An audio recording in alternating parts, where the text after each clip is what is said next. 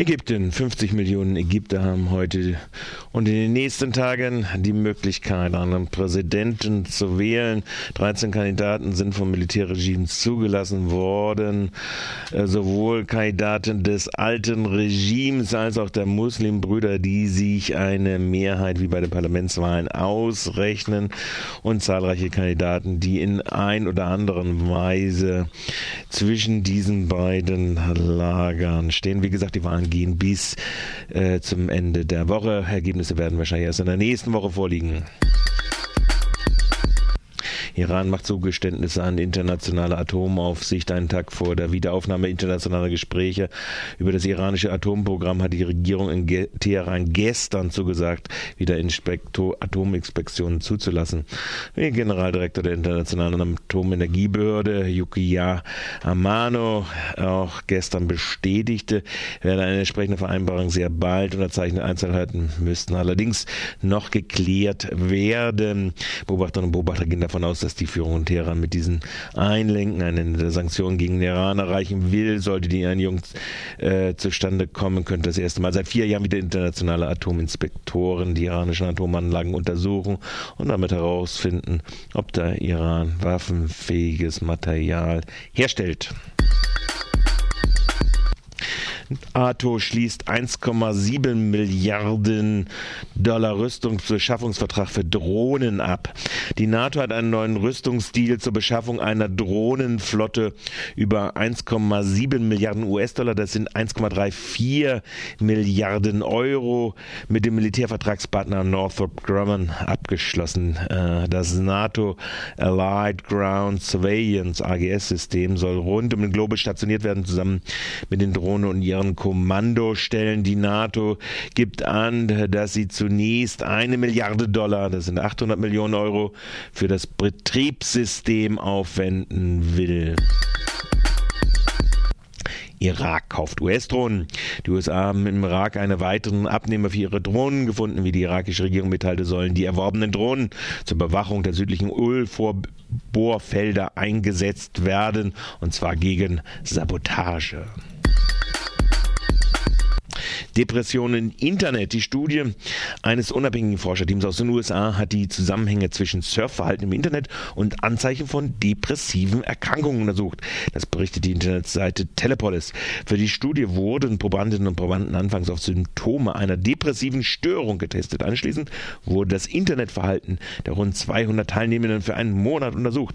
Die Studie kommt zu dem Ergebnis, dass sich die Surfgewohnheiten der 30 Prozent, die nach dem Test die Minimalkriterien einer Depression erfüllen, Erfüllten signifikant von dem Verhalten des Restes sich unterscheiden. Sie nutzten, so nutzten die als depressiv eingestuften überdurchschnittlich oft File-Sharing-Angebote, Chatrooms sowie Online-Games und Internet-Video-Plattformen. Außerdem neigte diese Gruppe zu exzessiven E-Mailen. Für Unmut in der Internet-Community sorgte allerdings der Vorschlag der Forscherinnen und Forscher, die Erkenntnisse zur Entwicklung einer Software zu nutzen, die Internet-Userinnen und User aufgrund ihres Surfverhaltens Verhaltens auf eine eventuell vorhandene psychische Erkrankung hinweisen soll. Wenig verdienen bedeutet mehr arbeiten. Wer zu einem geringeren niedrigen Stundenlohn arbeitet, versucht dies meist durch lange Arbeitszeiten auszugleichen. Zu diesem Ergebnis kommt eine Untersuchung des Deutschen Instituts für Wirtschaftsforschung. So arbeiten Vollzeitbeschäftigte im Niedriglohnbereich durchschnittlich 45 Stunden pro Woche. Ein Viertel von ihnen arbeitet sogar 50 Stunden und mehr. Der Gesamtdurchschnitt bei den Vollzeitkräften in Deutschland liegt mittlerweile hingegen schon bei 42,8 Stunden. Trotz der langen Arbeitszeiten liegt der Durchschnittsverdienst im Niedriglohnsektor bei Vollzeittätigkeit allerdings nur bei rund 1000 1350 Euro brutto. Jeder Vierte erreicht nicht einmal 1200 Euro. Der Autor der DIW-Studie Karl Brenke bewertet diese Entwicklung als sozialpolitisches Problem. Lange Arbeitszeiten führen zu gesundheitlichen Beeinträchtigungen und diese kosten die Gesellschaft Geld. So Brenke weiter. Proteste gegen Fahrpreiserhöhungen in Nürnberg. Einen Tag vor einer Stadtratssitzung, in der die erneute Anhebung der VAG-Preise, die heißt dort auch so, für das Jahr 2013 beschlossen werden soll, hat das Bündnis Sozialticket zu Protestaktionen aufgerufen. Die Preise für den öffentlichen Personennahverkehr, die erst im Jahresbeginn 2012 um durchschnittlich 15 Prozent angehoben wurden, sollen nach einer Beschlussvorlage zum Januar 2013 erneut um 3,37 Prozent erhöht werden.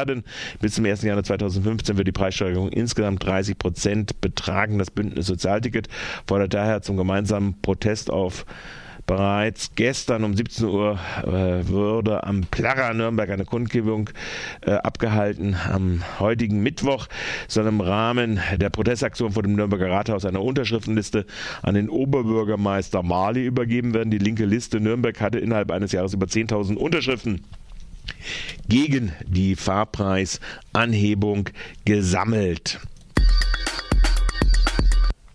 Institut für vergleichende Irrelevanz ist räumungsbedroht. Das Institut für vergleichende Irrelevanz in Frankfurt am Main ist akut von der Räumung bedroht. Die Besitzer des Gebäudes, äh, die der, die Immobilie vor einem halben Jahr von der Uni Frankfurt erwarb, ließ, ließ gestern äh, das Wasser und den Strom abstellen. Außerdem wurde die im Institut Anwesenden gefilmt und mit dem Einsatz der Polizei bedroht. Nach einem Blog-Eintrag auf der Webseite des IVL könnte eine tatsächliche Räumung des besetzten Gebäudes kurz kurz bevorstehen. Das Institut für vergleichende Irrelevanz hat sich seit seiner Gründung im Jahre 2003 als wichtiger Knotenpunkt in der gesellschaftskritischen Subkultur Frankfurts etabliert.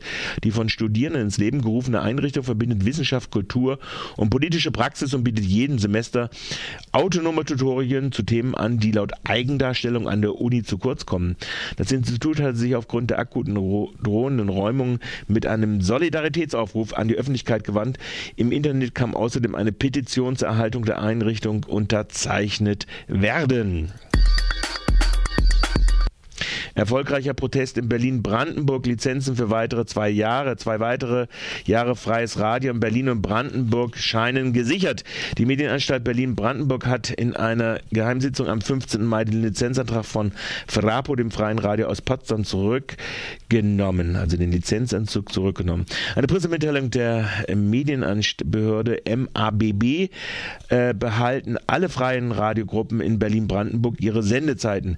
Die neue Lizenzierung nähert sich sogar der Idee des freien Radios in gewisser Hinsicht weiter an. Das Programmfenster der Radiogruppen Collaboradio, Studio Ansage, Pi Radio und Frapo, Freies Radio Potsdam, steht ab sofort unter ihrer Selbstverwaltung. Sie können jetzt ihre Sendezeiten eigenständig untereinander aufteilen.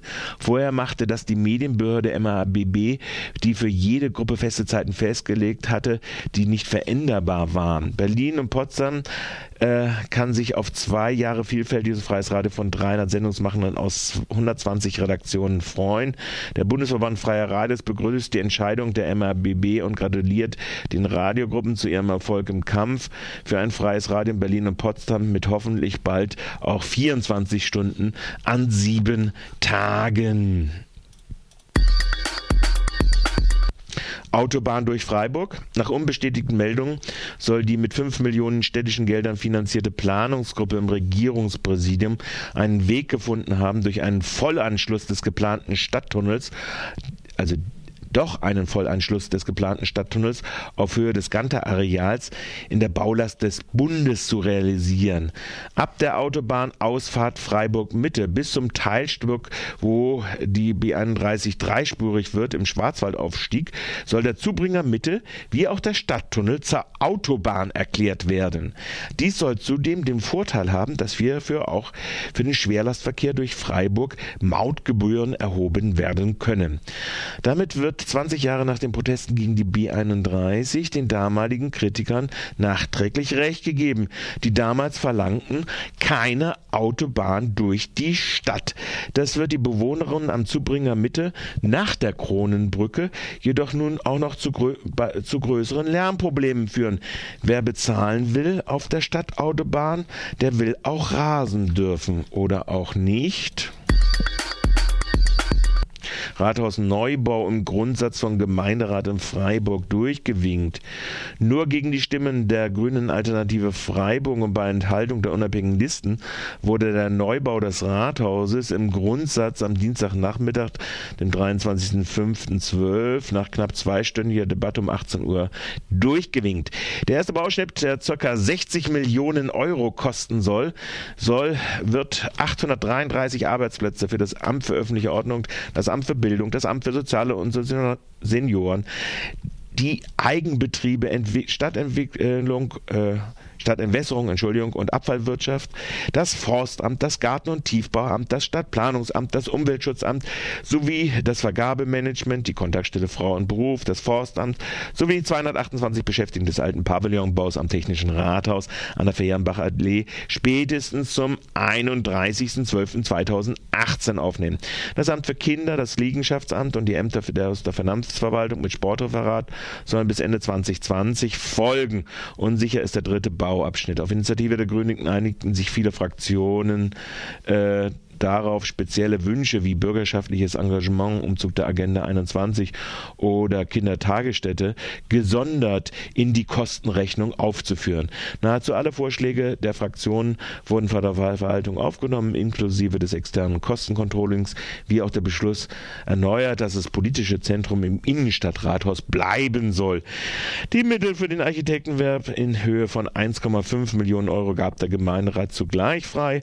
Im September wird die Auslebung des Realisierungswettbewerbes durch eine gemeinderätliche Kommission in Auftrag gegeben. Die jetzt beschlossene Lösung soll gegenüber dem Bestand wie auch äh, einer externen Vergabe im Investorenmodell um circa 20 Millionen Euro bis zum Jahre 2036, warum eigentlich 36, warum nicht 50, billiger werden. Schwaches Dementi im Fall Ameti wird der Gemeinderat eine neue Resolution zu einem Bleiberecht von Roma fassen. Gegenüber Radio Dreikland erklärte gestern die städtische Pressesprecherin Edith Lammersdorf zu Vorwürfen einer vorsichtig formuliert nicht unterstützenden Rolle der Stadt im Petitionsverfahren der Familie Ameti. Frau Lammersdorf, als wenig hilfreich wurde im Kreis der Petenten die Stellungnahme der Stadt im Fall der Familie Ameti begriffen. Eine Stellungnahme an den Petitionsausschuss des Landtages. Es wurde sogar davon geredet, dass der erste Bürgermeister interveniert habe, dass es eine ablehnende Stellungnahme Letzteres ist ein Gerücht. Es gibt eine Anfrage des Landtages, ähm, dass die Stadt eine Stellungnahme abgibt im Rahmen des Petitionsverfahrens.